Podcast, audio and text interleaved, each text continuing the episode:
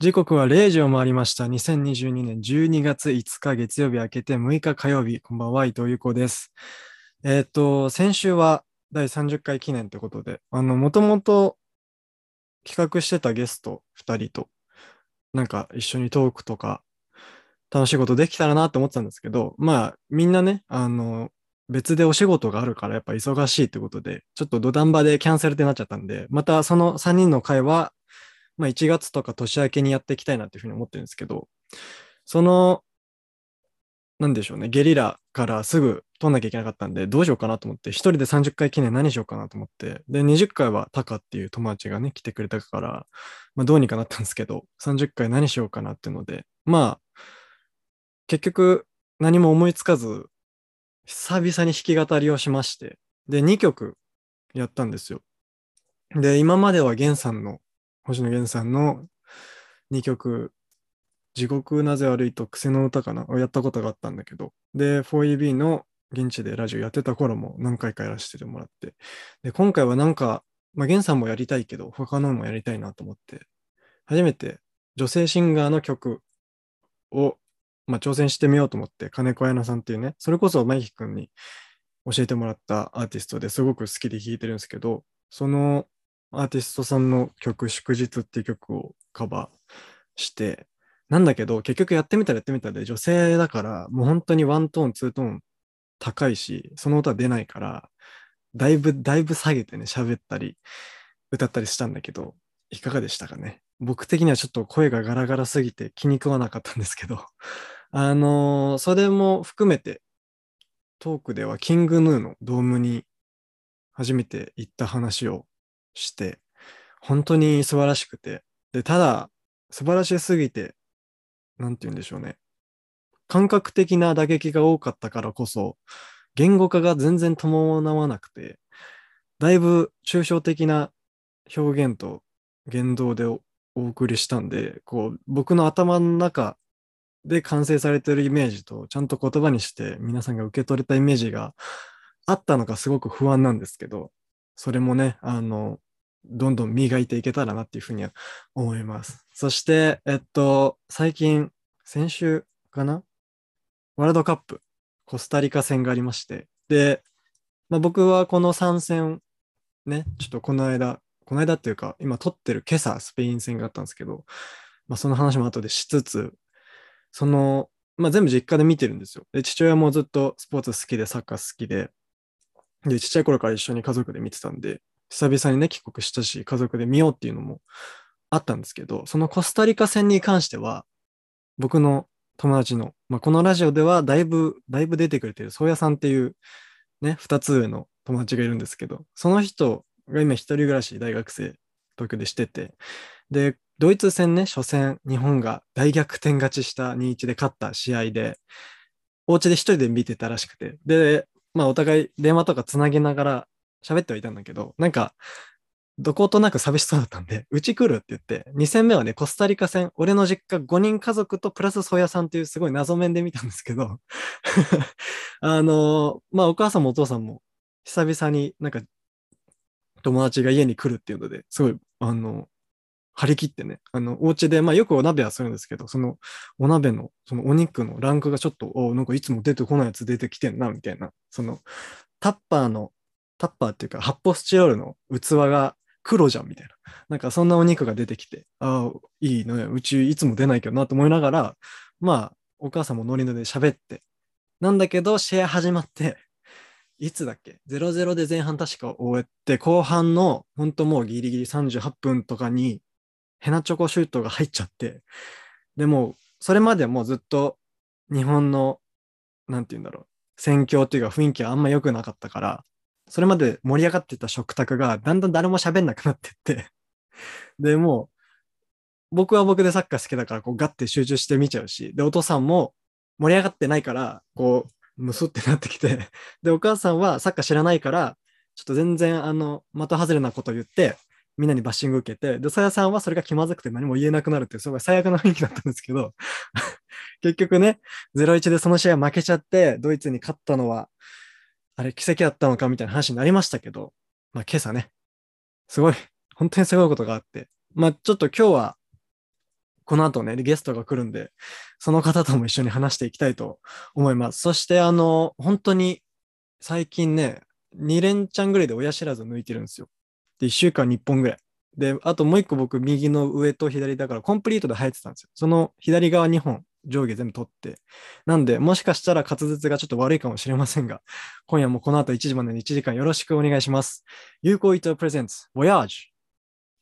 改めまして、こんばんは、伊藤優子です。毎週この時間は有効伊藤プレゼンツ、Voyage をこの後深夜1時まで1時間お送りします。よろしくお願いします。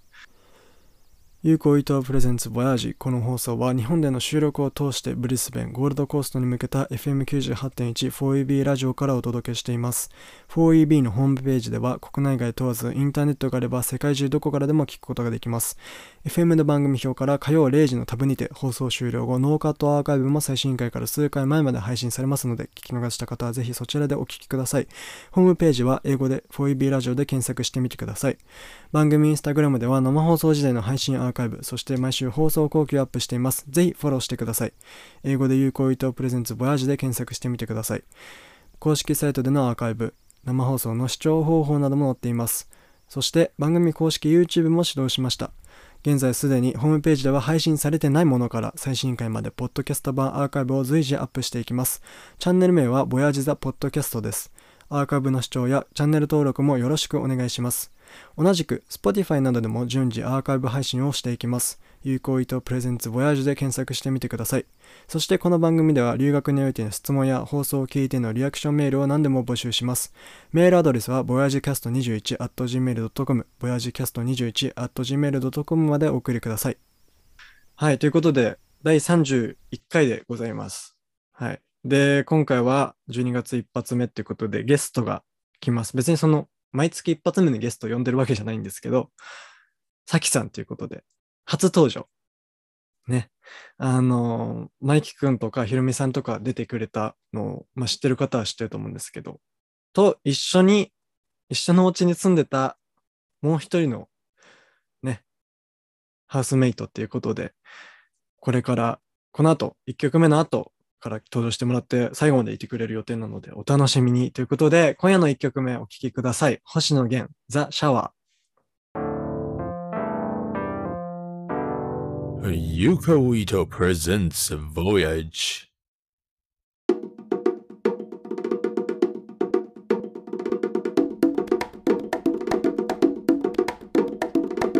Yuko Ito presents Voyage.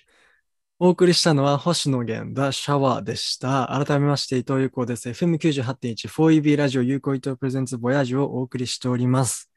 さあ、ということで、ここからはゲストにご登場いただきましょう。さきさんです。こんにちは。こんにちは。こんばんはか。すごい、ウェブ面接みたいな感じで入り方。まあ今ね、ズームでつないで、一応顔をお互い見ながらやってるんですけど、はい、ね今回は初めて出ていただくということで、よろしくお願いします。はいお願いします。ありがとうございます。ねありがとうございます。こちらこそですよ。出ていただいて。なんか。ね、ずっと一人でや、まあ一人でやるのが好きだから全然いいんですけど、たまになんか誰かと喋ってお送りした方が、うんなんかね、その全体的な間延びはないかなみたいな感じで、たくさんいろんな、これまでもね、7、8人、もうもうちょいいるかな、に出ていただいて、うんで、皆さん、あの、ちゃんと、ちゃんとっていうか、一つ返事でいいよ、出るよって言ってくれて、すごいありがたいうんですようん。なので、ありがとうございます。あ、いいえ、こちらこそです。はいはいはい ね、あの、だいぶ今日久々に、さっきつないでから、最後に会ってからだいぶ久々に話すっていう感じで、うん。半年ぐらいですかね。もっとかな？年以上だね。以上か。うん。まあなんかたまに私メールとかしてたぐらいですよね。そうだね。うん。うんうん。半年以上だと思う。そうなんですよ。で、まあ僕が5月頭ぐらいに日本に帰国して、さきさんもその後ちょっとぐらいですよね。確か。うんうん。だからもうお7月互いうんオーストラリアから出てから、まあ今だいぶその時期的には似てるっていう状況で、まあ、そううん、まあそんな話はちょっと一旦置いといて、一旦置いといて、うんワールドカップ見てますか？見ました。きねあの、でもスペインだけしか見てなくて、あスペインだけしか見てない。そう、なんかだいぶ出遅れた感じ。ただ、やばかったですよね、今朝。うん。やばかった。やばかったですよ、本当に。うん。いやっていうのも、その、ね、ワールドカップは4チームが一つのグループになって、それが8つ、ABCDF、G、H まであって、で、リーグ戦って言って勝ったら勝ち点3っていうのを、で、引き分け1、負け0っていうのを総当たりでまず3試合やって、3試合終わった時点での上位2位が決勝トーナメント、ベスト16に進むっていう、もうその世界チャンピオンを決める大会なんですけど、うん。日本は今回、グループ E って言って、スペイン、ドイツ、コスタリカっていう、ねえもうその、スペインとドイツが行くしかないっしょっていううん。グループにいたんですよ。で、みんな多分もうう今こんだけ盛り上がってるから、ね、把握してない人の方が少ないかもしれないですけど、そういう状況で、ねううんん、もうその、なんだ、死の、死の国？そうそうそうそうそう。し すごいよね。そんな言われてたんだと思そう、もうなんか、世界チャンピオンっていうか、そのドイツとスペインはワールドカップ優勝経験がある国なんで、もう。あ、そっかう、。そう、ドイツなんてもう4回とか確かしてるんですよ、歴史上。え、すごいじゃん。だからもう、もうこれは、なんていうの、決まってるでしょ、もう元々結果はみたいな。そんなグループ。で。で、まあ、日本代表側としても、まあ予う選、ん。ね、アジア予選立ち戦ってる中でも、こう、うんまあ一応ちゃんと勝ってワールドカップまでは来たんだけど、なんかこうチームの編成だとか戦術の問題で、まあいろいろその不安に思ってる人も多くて、っうん。ていう中で迎えた初戦のドイツ戦がも。う最初もうこれがピークなんじゃないかっていうぐらい、うんうんうん。だいぶ奇跡的な逆転をして、うん。で、まあ、交代とか、選手の相性がちょうどよくそのタイミングであったりとか、いろんなものが重なって勝った試合ではあったと思うんだけど、うん。これ日本、やばい、あるぞ、ジャイアントキリングっていう中で、2戦目、さっきオープニングで話しましたけど、うんコスタリカに負けて、え何、ドイツに勝って コスタリカに負けんのみたいな、ねちょっとびっくりしちゃった。そうなんですよ。なんかその、うん強豪相手だと、下手から出ていけるからやりやすいのかなみたいな。それが性に合ってんのかなとか、うんよくわかんないですけど、それでもやっぱり、ただただサッカーが好きだし、ただただ日本代表を応援したいから見てるだけで、ね、戦術的な話をこう詳しくできるほどではないんですけど、うんそれでもう迎えた崖っぷち。もうコスタリカに勝って2連勝決めたら、決勝トーナメントはほぼ確定だったんですけど、うんスペインに勝たなきゃいけないのかっていう。うんねえ、スペインかって思った。そう、これは きついよっていう中うで、んうん、正直ね。そう、どで、まあ、スペインも第一戦でコスタリカに7対0で勝ってるんですよ。そうそう、なんかそれを見て、そえ、やばくない？みたいな。う、そうそうそう。怖って思って。うんうん。で、なんか、シュート一本も打たせてないみたいな、コスタリカに。そうだったんだ。そう。で、パス1000本以上通して、支配率80%超えみたいな、そういう試合だったんですよ。で、まあちょっとそのデータと数字が、いろんな人を支配してた部分は多分あって、うんうん。だからこそみんなこの、あ、ちょっとスペインやばいやばいみたいのが、もともとあったスペインのやばさよりどんどんこう、なんていうの頭の中だけで肥大化してたから、恐れてた部分はあると思うんですけど、でも、それでも勝つしかないんだって、まあ、選手たちはもちろん言ってて、うん。うんで、今朝ね、起きて3時50分ぐらいにギリギリ目覚めて、うん。リビング行って、うん。で、もう国歌斉唱始まってて、あ、やべやべと思っうて。ん。で、もうこれ、どうなんだろうなって思ってた矢先にもう前半10分で点決められちゃって、ね、はい、ね、入っちゃったよね。そう思われたっていう、まあ、割と上背とスピードがある選手なんですけど、うんうんあ、ちょっとこれ、幸先どうなのかなっていう、そわそわしながら見てて。で、まあ、前半はね、割と戦えてはいたと思うんですよね。見てた感じは。うんそうなんか惜しいとこあったよね。そうそうそう。うん。惜しいとこあったし、うん。で以外はまあそこまでなんか変なシーンはなかったかなみたいな感じで、これこのままいけばもしかしたら、もしかしたらっていう希望を捨てずにずっと見てて、うん。そしたらもう後半立ち上がり早々、3分とかですよね、確か。うんうん、そうだったと思ね、あの、堂安の、堂安選手の。う。いや、あれすごかったな スーパーミドルドカーンって決まってさ、うん。で、まあその前にこの伊藤選手がバーって走ってきて、ヘディングで競り勝ってからなんだけど、うんうんうん。で、今回その、俺の伊藤の東の伊藤がいるから、いや東めちゃめちのゃ、そう、伊藤選手って、俺の名字と全く同じ、富士の伊藤じゃない伊藤がいるから、うんうんあの、こう、ちょっと家族、それでちょっと盛り上がってて、伊藤選手推しなんですけど、ああ、そう。そう、よくやったとか言いながら、もうユニフォームとかも買っちゃって、ええめっちゃいいな、そ。れで、。そっからもう点入って、またすぐですよね、2点目確か。うん。もうあれも本当にその判定に救われたなっていう。うん。あれ、私出てたかと思った。いや、俺もなんか、で、角度によっちゃ完全に出てるじゃないですか。うん、そうそうそう。なんだけど、その、なんていうの、真上、正面から見たら、なんだよね本当にもうんう1ミリ、2ミリ、うん。かすってるかかすってないかぐらいの、これ人によっては入ってないにするよねっていう、全然。ああ、うんうんそんな試合がありましたよね。うん。で、ギリギリ決まって、まさかのスペイン倒しちゃうっていう、ね、すごいよね。最高の朝でしたよ。うん。もう、やばかった。一人だったけど、いやー、そうですか。すごい興奮してた、一人で。やばみたいな。やばって。いや、本当にね、本当にその夢見させてもらったなって感じですよ。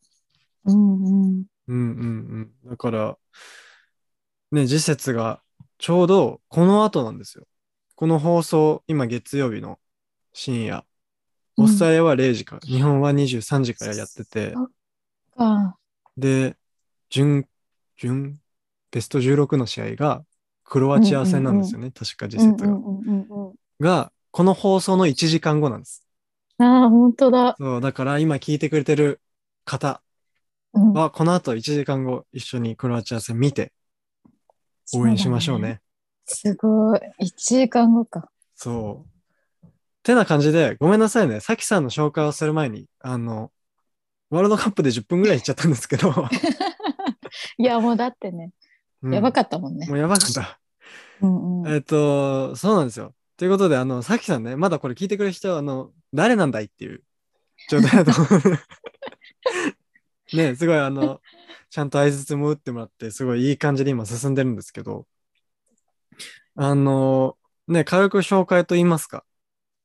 さきさんは、僕が、マイキ君っていう友達と、ひろみさんっていう方と一緒に住んでたお家に、途中から入居されてきた、ひろみさんのお友達でしたよね。うん、そう。そう、もともとひろみさんがお友達で。ブリスベンに引っ越してくるタイミングで住みましょうっていうことになって、うん。でそこから4人で何ヶ月か一緒に住んでた時期があって、うん。で、そこで初めて出会ったんですけど、なんていうんですかね。僕は最初、ひろみさんのイメージとはまた違う人？なんてういうんだろう。んうん。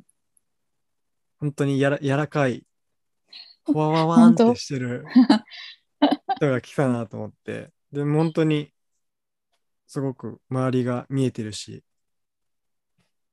なんていうんですかね、さきさんがお家来てからまた柔らかさが家に加わったことですごく和やかなムードになって楽しいなっていう日々だったんですけど、本当？そうなんですよ。えで、まあ、このラジオ、ひひろみさんもこの間出てもらって、うんうんだから、そのおうちメンバーは大体これで出揃うんですけど、あ、そっか、そうなんだそうなんですよ。あの、どんぐらい住んでましたっけ、僕ら、一緒に。1年いかないえぐらい。ー、いや、うん、行ってないかな。半年ぐらいかな。あ、半年ぐらいですか、意外と。うん。だそう。だと思う。途中でね、うんうんひろみさんがイタリアに行くってことでいなくなって、そう。急にいきなりね。そう。で、本当にすぐ3人になって、またちょっとうん何ヶ月か一緒に住んでたんですけど、ね。うん。割とその僕の感覚としてはお互いオーストラリア生活の終盤の時期を一緒に過ごしてたのかなみたいなうん、うん。感覚。があって、うんうん多分お互いがあの家を出てちょっとしてから日本に帰ることになるんですけどうん今、まあ、ちょっと経って、ね、日本に帰ってきてますけどこの間ねついに免許獲得されたんですか？そうなんですよ。はい。ついに？ついに。ついに？いや僕も帰ってきて獲得しましたようん。え知らなかった。いつの間に？9月ぐらいです。8月、9月ぐらいでバーって取って、うんうん。で、まあお互い今これで免許持ちになったんですけど、うん。ね、あの、なんていうんですか？言葉が全然出てこないんですけど、うん。あの、僕らが出会ってからどうだったみたいなことを今話したくて、うんうん。で、もうすぐちょっと時間の都合で曲に行かなきゃはいけないんですけど、この後はちょっとその、さきさんの統合までというか、さきさん自身がどういう人で、どんな人生で、うん。どうしてオーストラリアに来てみたいな、どうして今ここにいるのかみたいなのをちょっと僕が勝手に気になってるんで聞きたいなと思ってるんですけど、いいですかね？はい。はい。そうこのさ、さきさん出てきてから多分ほぼ俺しか喋ってないから、ワールドカップ話しちゃったからね。ワールドカップだね。そうそうそう。だから、あの、とりあえずね、この後今曲に行って、そこからちょっとさきさん深掘りに行きたいと思いますので、皆さんすみません、お待たせしました。ということで、今回ね、2曲この後流すんですけど、さきさんのセレクトっていうことで、曲紹介お願いしてもいいですか？はい。えーっと、これは、ま、えーっと、宇多田ヒカルなんですけど、うんまあ、あの、ずっと好きだったんだけど、本当にたまたま久しぶりに聴いて、あ、やっぱいい曲だなと思って、最近ちょっとまた聴いてる曲を選びました。はい。じゃあ、お聞きください。宇多田ヒカルで、タイムウィルテル。ユカウイトプレゼンツ・ヴォヤジ。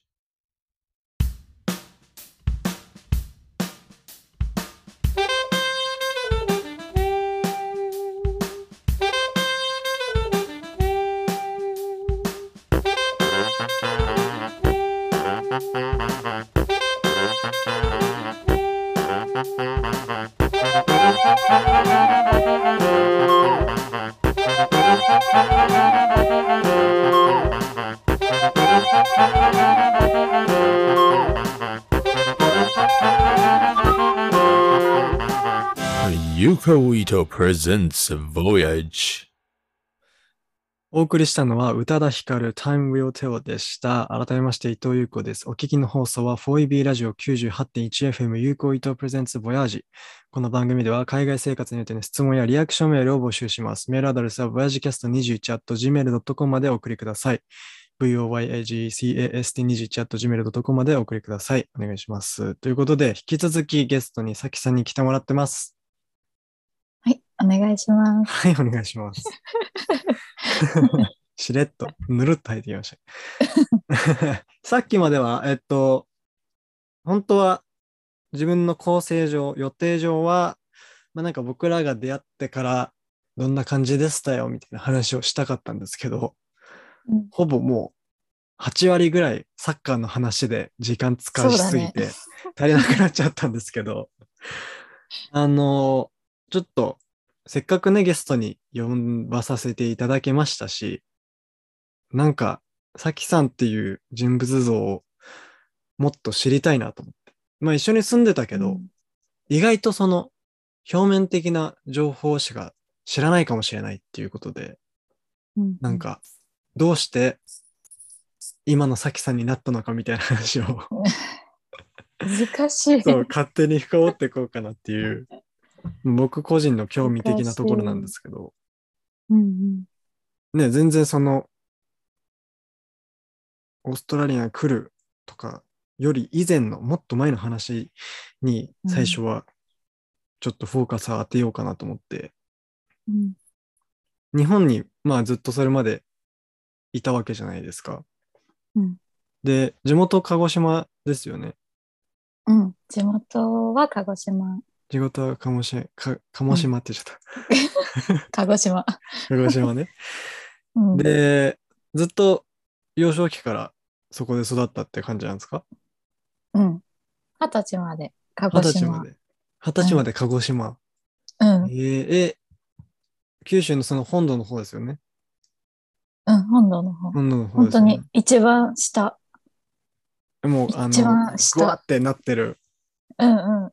ぐわってなってるラジオじゃ全然使わない。確かに。鹿児島のね、あの、足、うんうんこういうガチャンって足みたいに入り江みたいになってる。そうそうそうそう。それの左側の一番下。うーん、すげえ。九州最南端。うん。なのかな。うん、なのか、俺もちょっとごめんなさい。そこは。うん。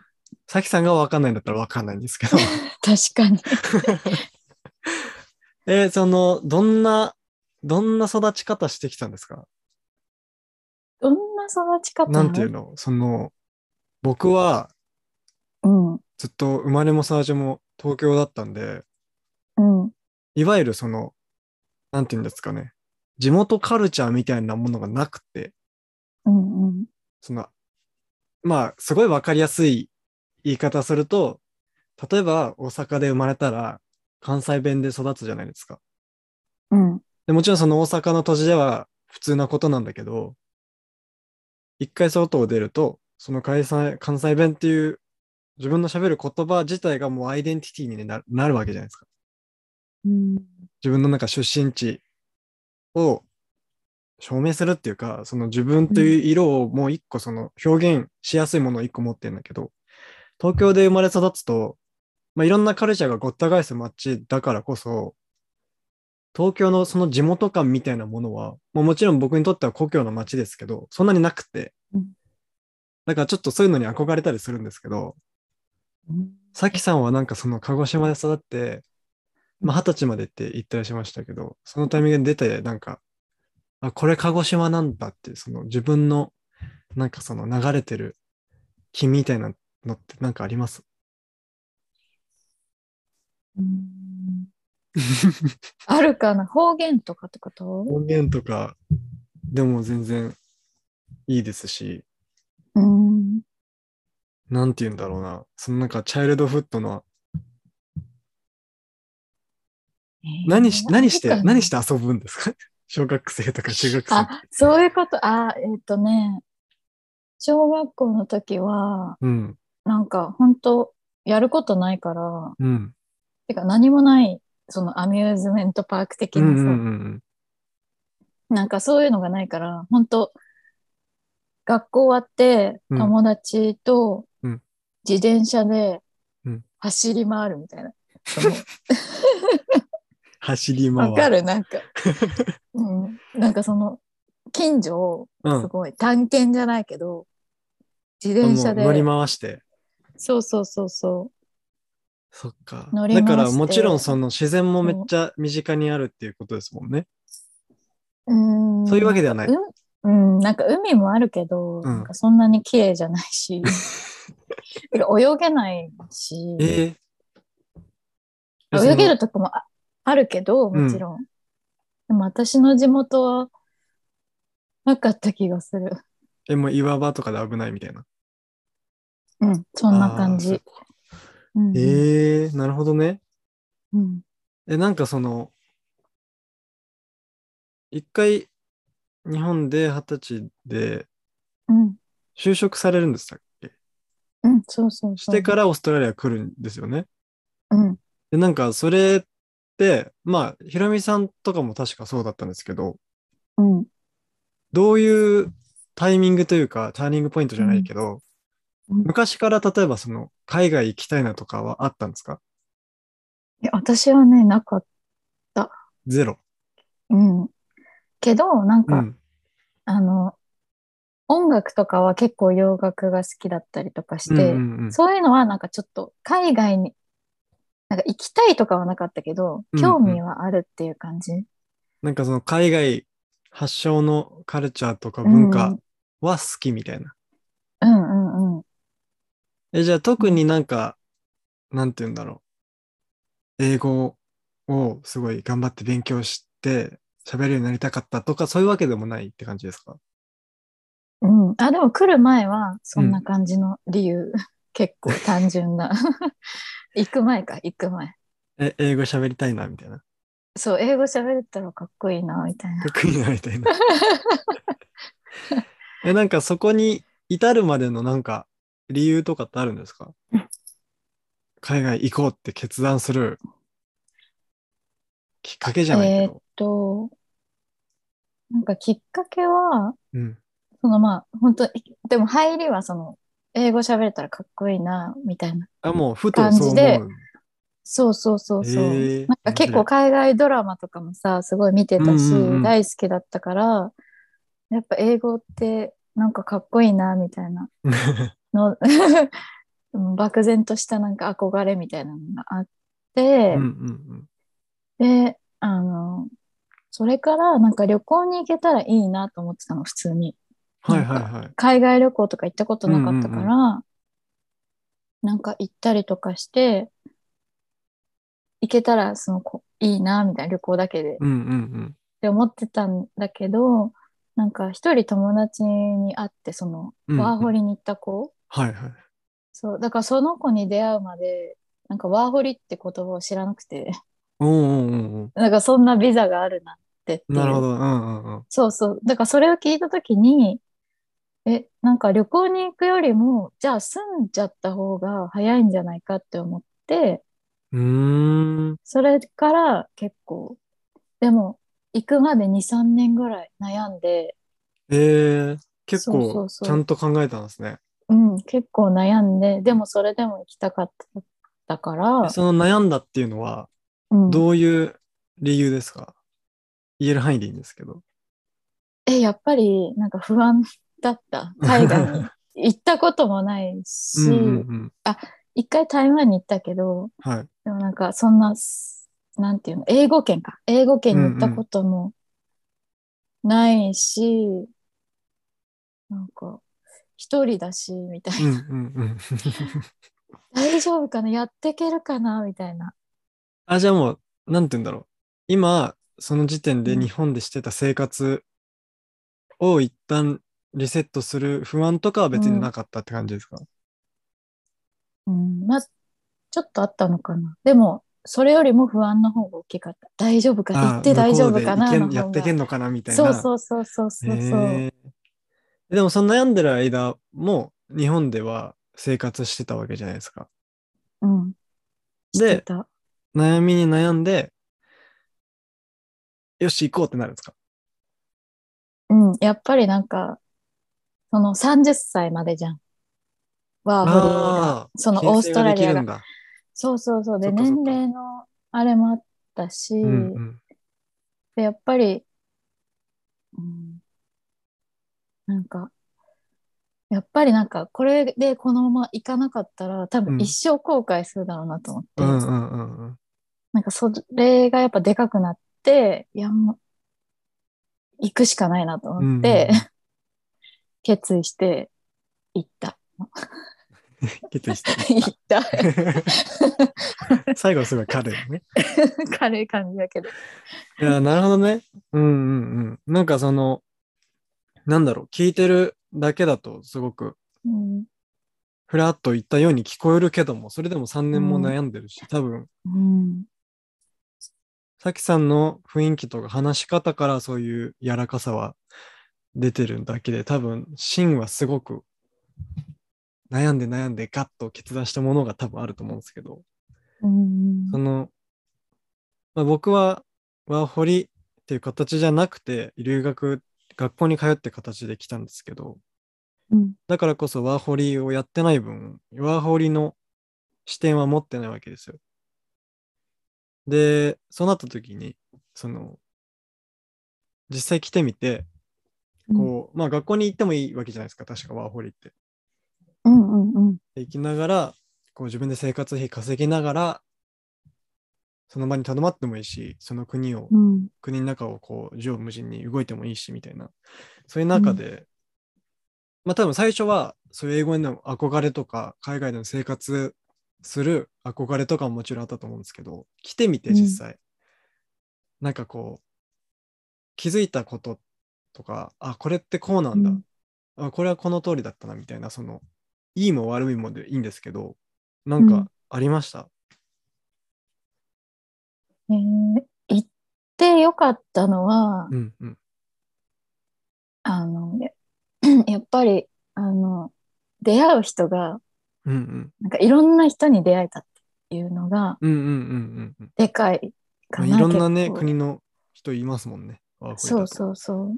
まあ、いろんな国と、あとやっぱ結構私の中では、日本人もでかいかもしれない。日本人のうん。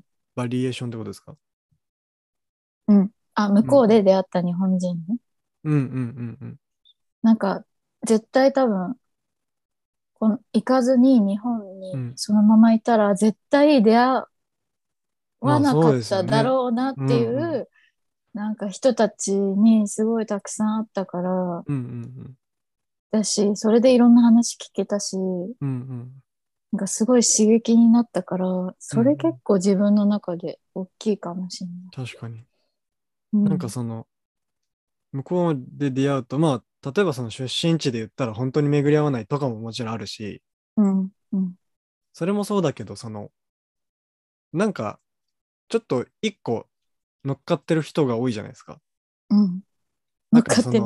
話してると、面白い人はうん、うん、うん。日本で探すよりかは探しやすい感じはしますよね。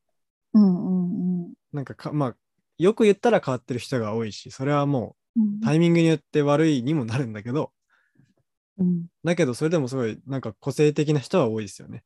うん、うん。向こうにいると。確かにその人との出会いっていうのは、ね、日本人だけに限った話じゃないけど、うん、それでも日本で生活してると出会わない人がたくさんいて、うん、まあ本当にこのラジオ出てきてくれてる皆さんそうだし、さきさんもそうだし、うん。なんか面白いですよね。うん、だってラジオ出ると思わなかった 人生で。人生で。いやー、そっかそっか。そんな感じで、まあその後、何年ぐらいしてからブリスベンに来たんですか？2年くらいかな。あ、2年ぐらいか。うん、だからもう、2年目、3年目ぐらいで、僕らが、まあ、ひろみさんとかと一緒にお家に住むことになってって感じですもんね。うん、うん。そっかそうそう。まあ、だから多分その、出会う前で積み上げてきたことの方が多分多いから、そこを今日は聞けてよかったなっていうふうに思うんですけど、あのー一旦ね、もう時間も時間なんで曲に行かなくちゃいけないんですよ。まだちょっと聞きたいことたくさんあるんですけど、本当だうん、この後、ちょっとエンディングも付き合ってもらって決めていこうかなっていうふうに思いますので、最後ね、はい今夜の3曲目、これもさきさんセレクトしてくれた2曲目です。ちょっとだけ曲紹介していただいて、お送りしていただきましょう。お願いします。はい。この曲は、え、知ってるこの曲？知ってるよね？あもちろん知ってます、知ってます。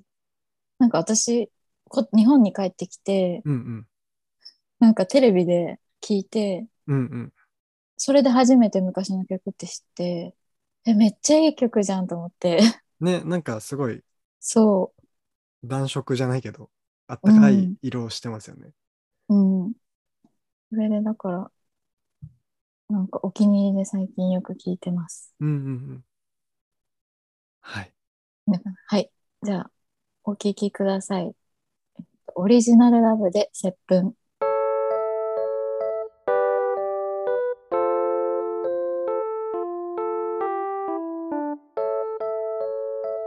Yuko Ito presents Voyage.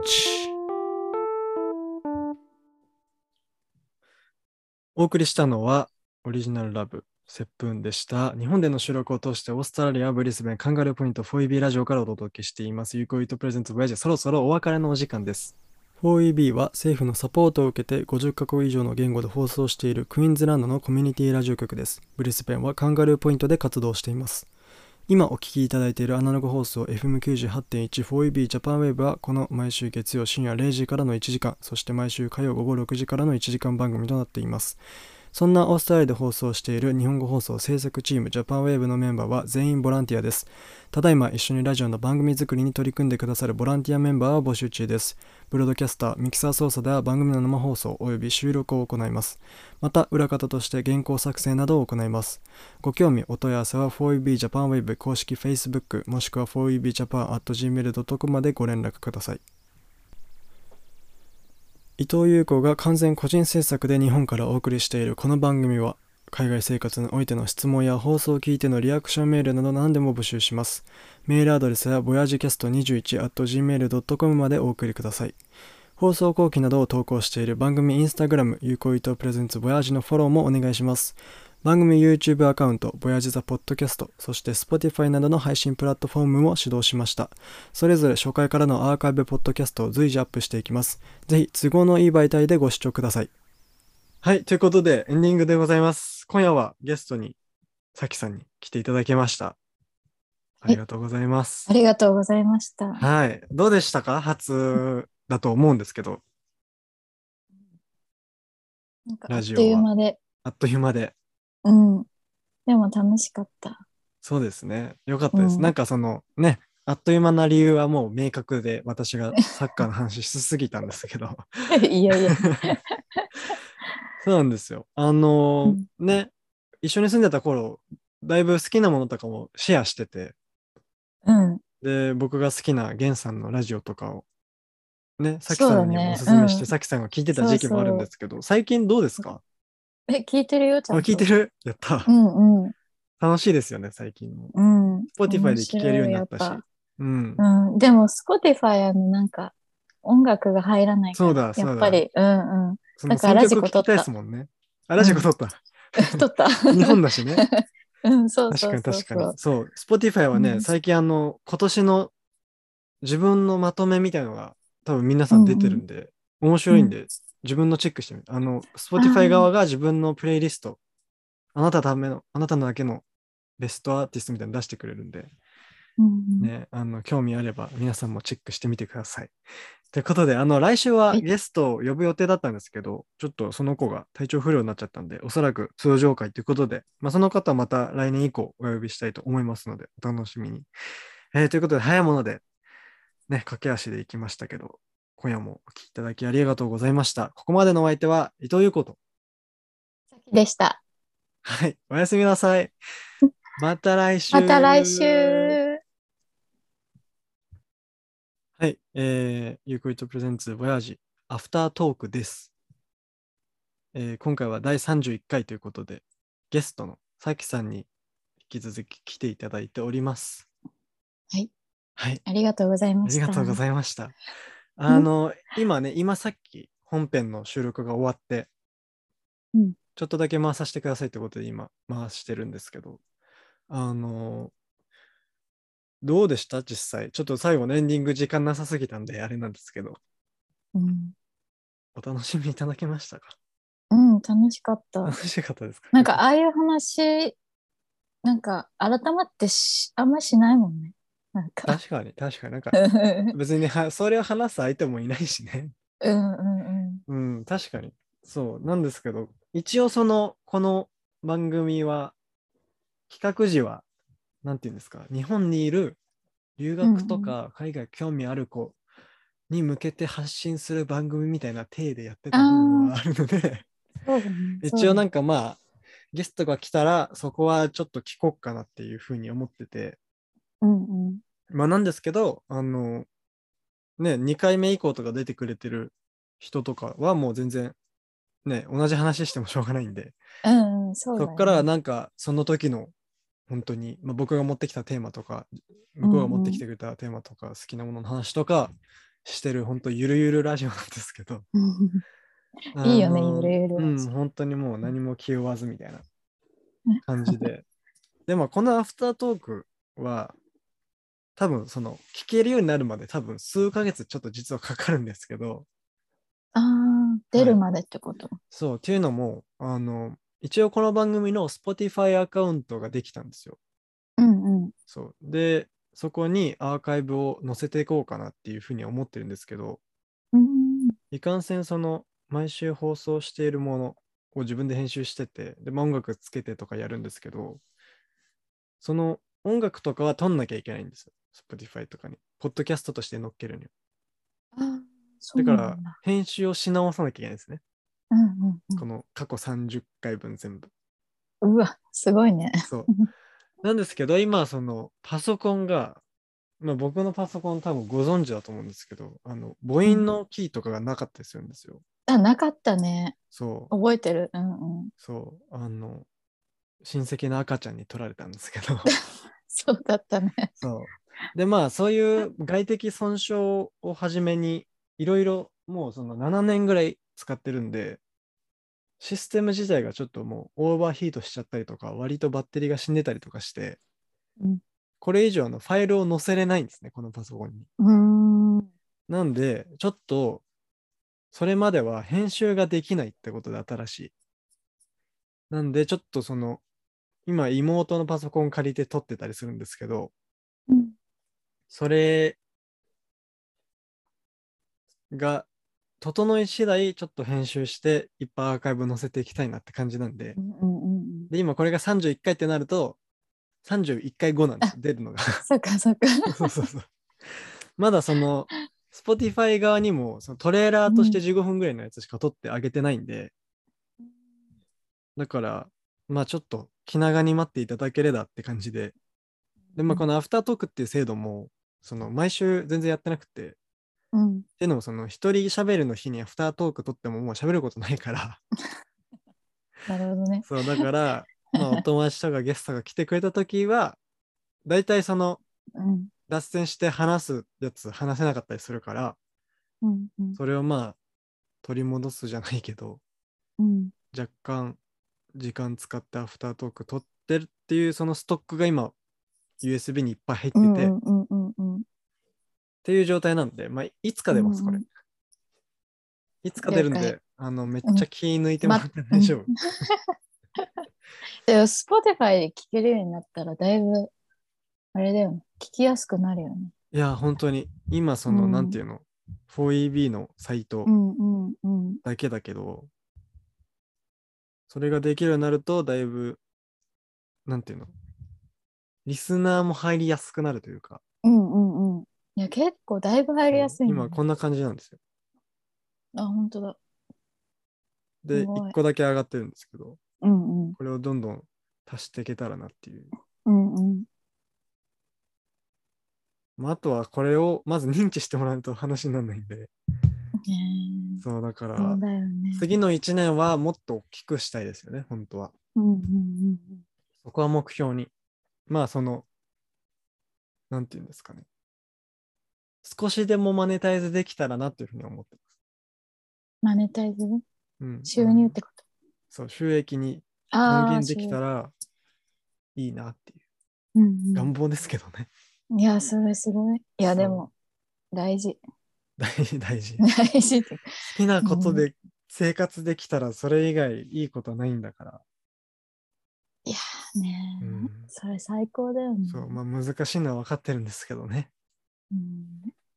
最近はどう、どうすか？最近？